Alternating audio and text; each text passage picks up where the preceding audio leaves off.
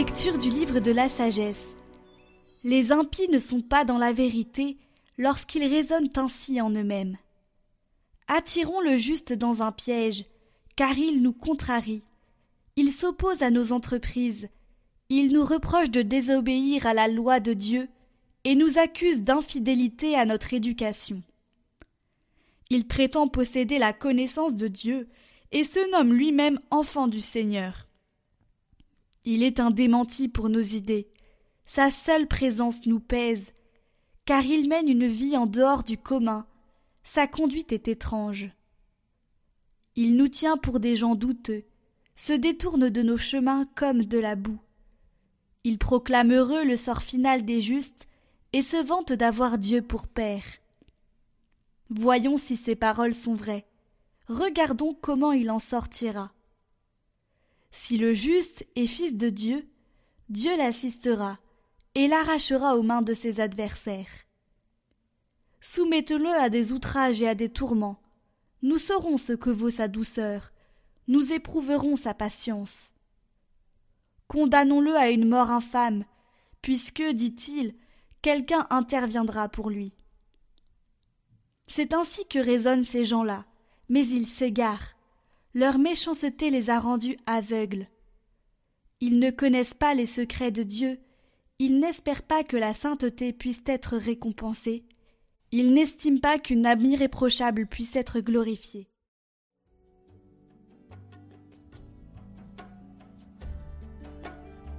Le Seigneur est proche du cœur brisé. Le Seigneur affronte les méchants pour effacer de la terre leur mémoire. Le Seigneur entend ce qu'il appelle, de toutes leurs angoisses il les délivre. Il est proche du cœur brisé, il sauve l'esprit abattu. Malheur sur malheur pour le juste, mais le Seigneur chaque fois le délivre. Il veille sur chacun de ses os, pas un ne sera brisé. Le Seigneur rachètera ses serviteurs, pas de châtiment pour qui trouve en lui son refuge.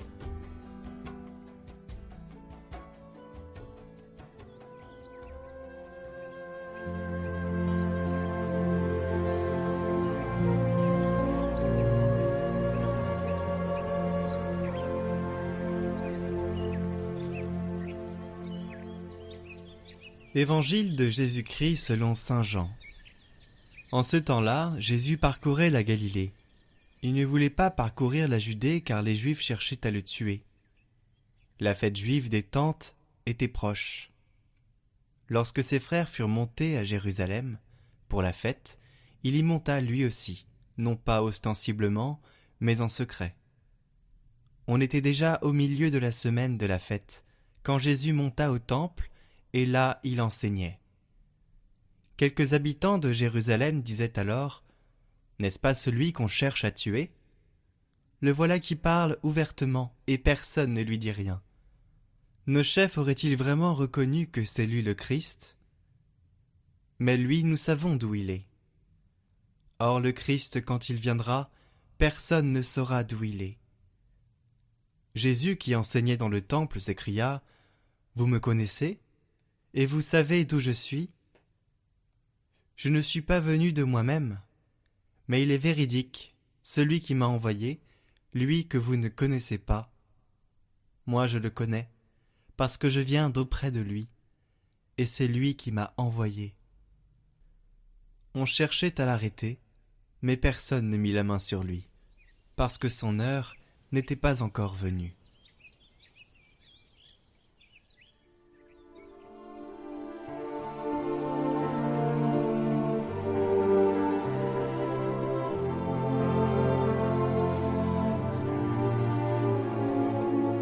Commentaire d'origine.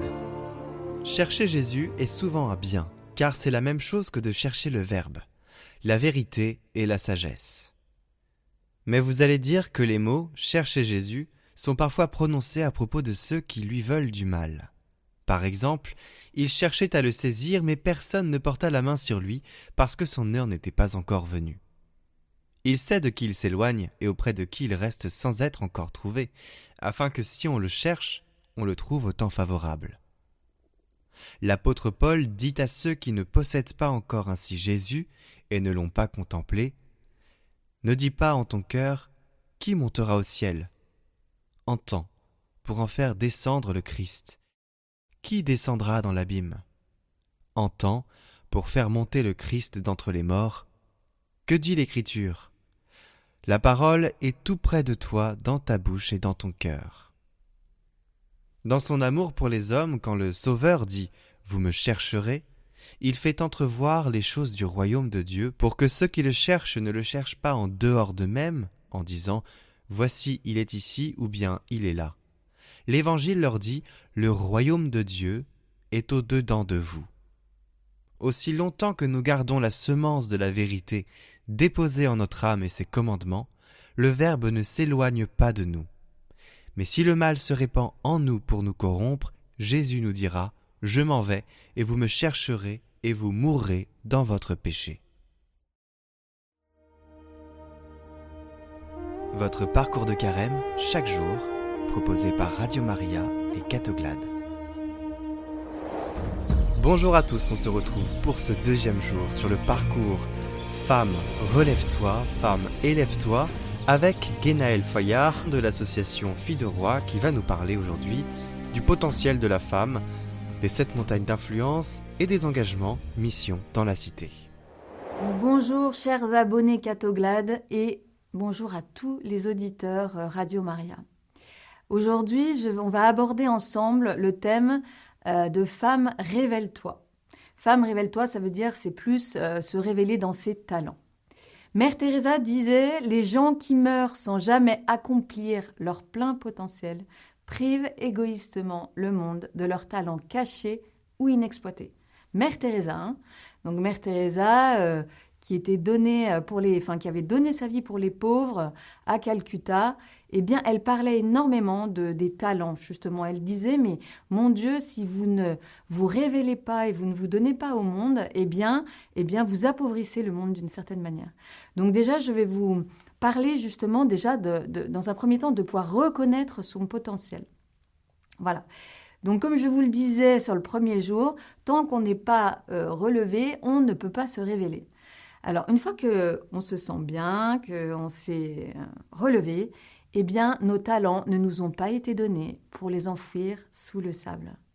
Et on doit comprendre la grandeur du potentiel qui est en nous, en fait, et à nous engager à en faire profiter tout notre entourage. Voilà. Donc, je vais revenir sur le mot, sur le sens du mot potentiel, qui est défini, et ça, je vais vous donner la définition dans le Larousse, c'est une habileté, une capacité endormie, un pouvoir réservé, une force inexploitée, un succès non utilisé des talents cachés. En fait, tout ce que vous pouvez être, mais n'êtes pas encore devenu.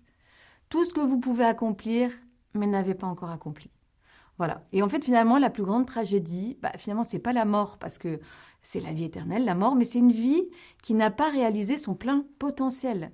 C'est quand même terrible de mourir sans jamais découvrir son talent. Le Seigneur, quand il va nous voir, il va nous dire, mais qu'as-tu fait de ce que je t'ai donné? Et le Seigneur, il a tout créé avec du, potentiel, et y compris vous. Donc en fait, il a placé la semence de chaque chose en elle-même. Et il est dit, la terre produisit de la verdure, de l'herbe portant de la semence selon son espèce, et des arbres donnant du fruit, ayant leur semence selon leurs espèces. Et Dieu vit que cela était bon. C'est dans Genèse 1, verset 12. Donc toute vie a du potentiel. Et le but, c'est de trouver la mission de notre vie sous le regard du Père. Et en fait, chacun de nous, chacune de nous a un appel personnel et unique. Et finalement, ignorer ça, bah, c'est comme mourir lentement.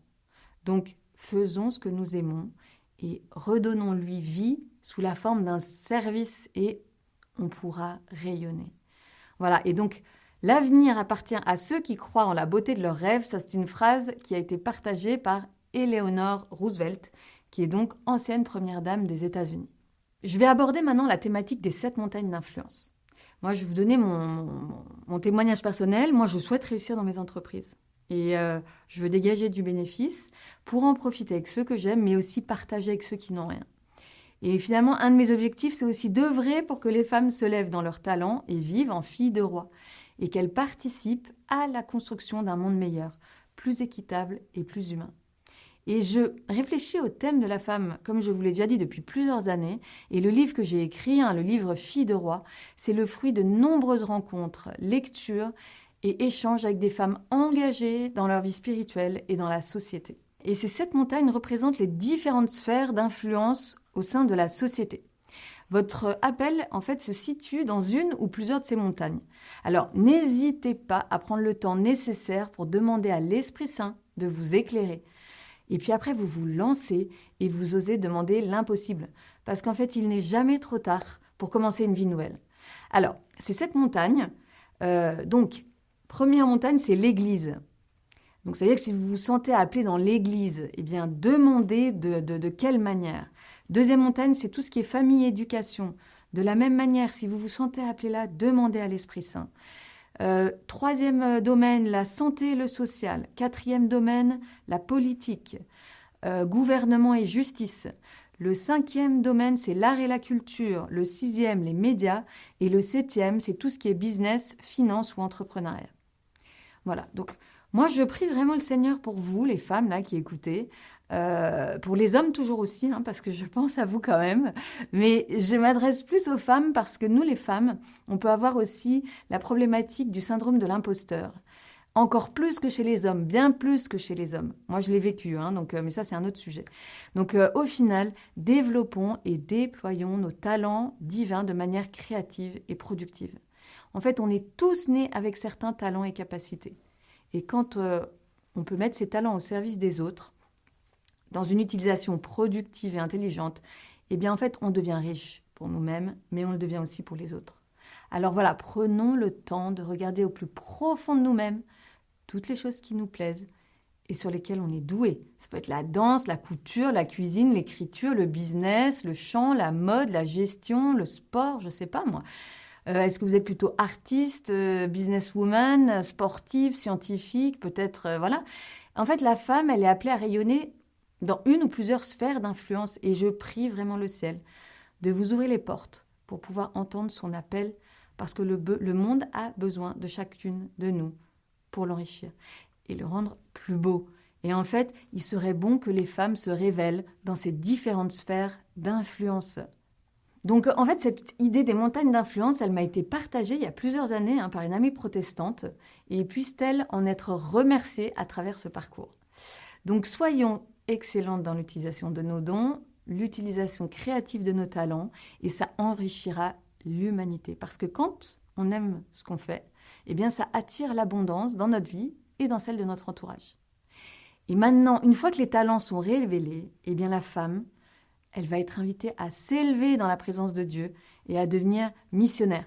Et c'est ce que, le thème que je vais aborder dans ce troisième jour du parcours de carême sur, le sur Femme, élève-toi. Voilà, merci à tous et à toutes et que le Seigneur vous bénisse.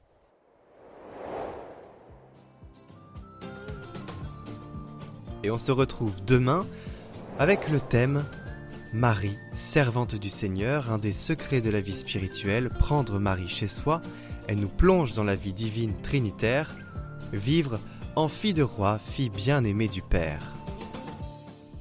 Nous vous rappelons que vous pouvez revisionner en individuel les vidéos du parcours de carême sur notre chaîne Prière par Catoglade, en lien en description.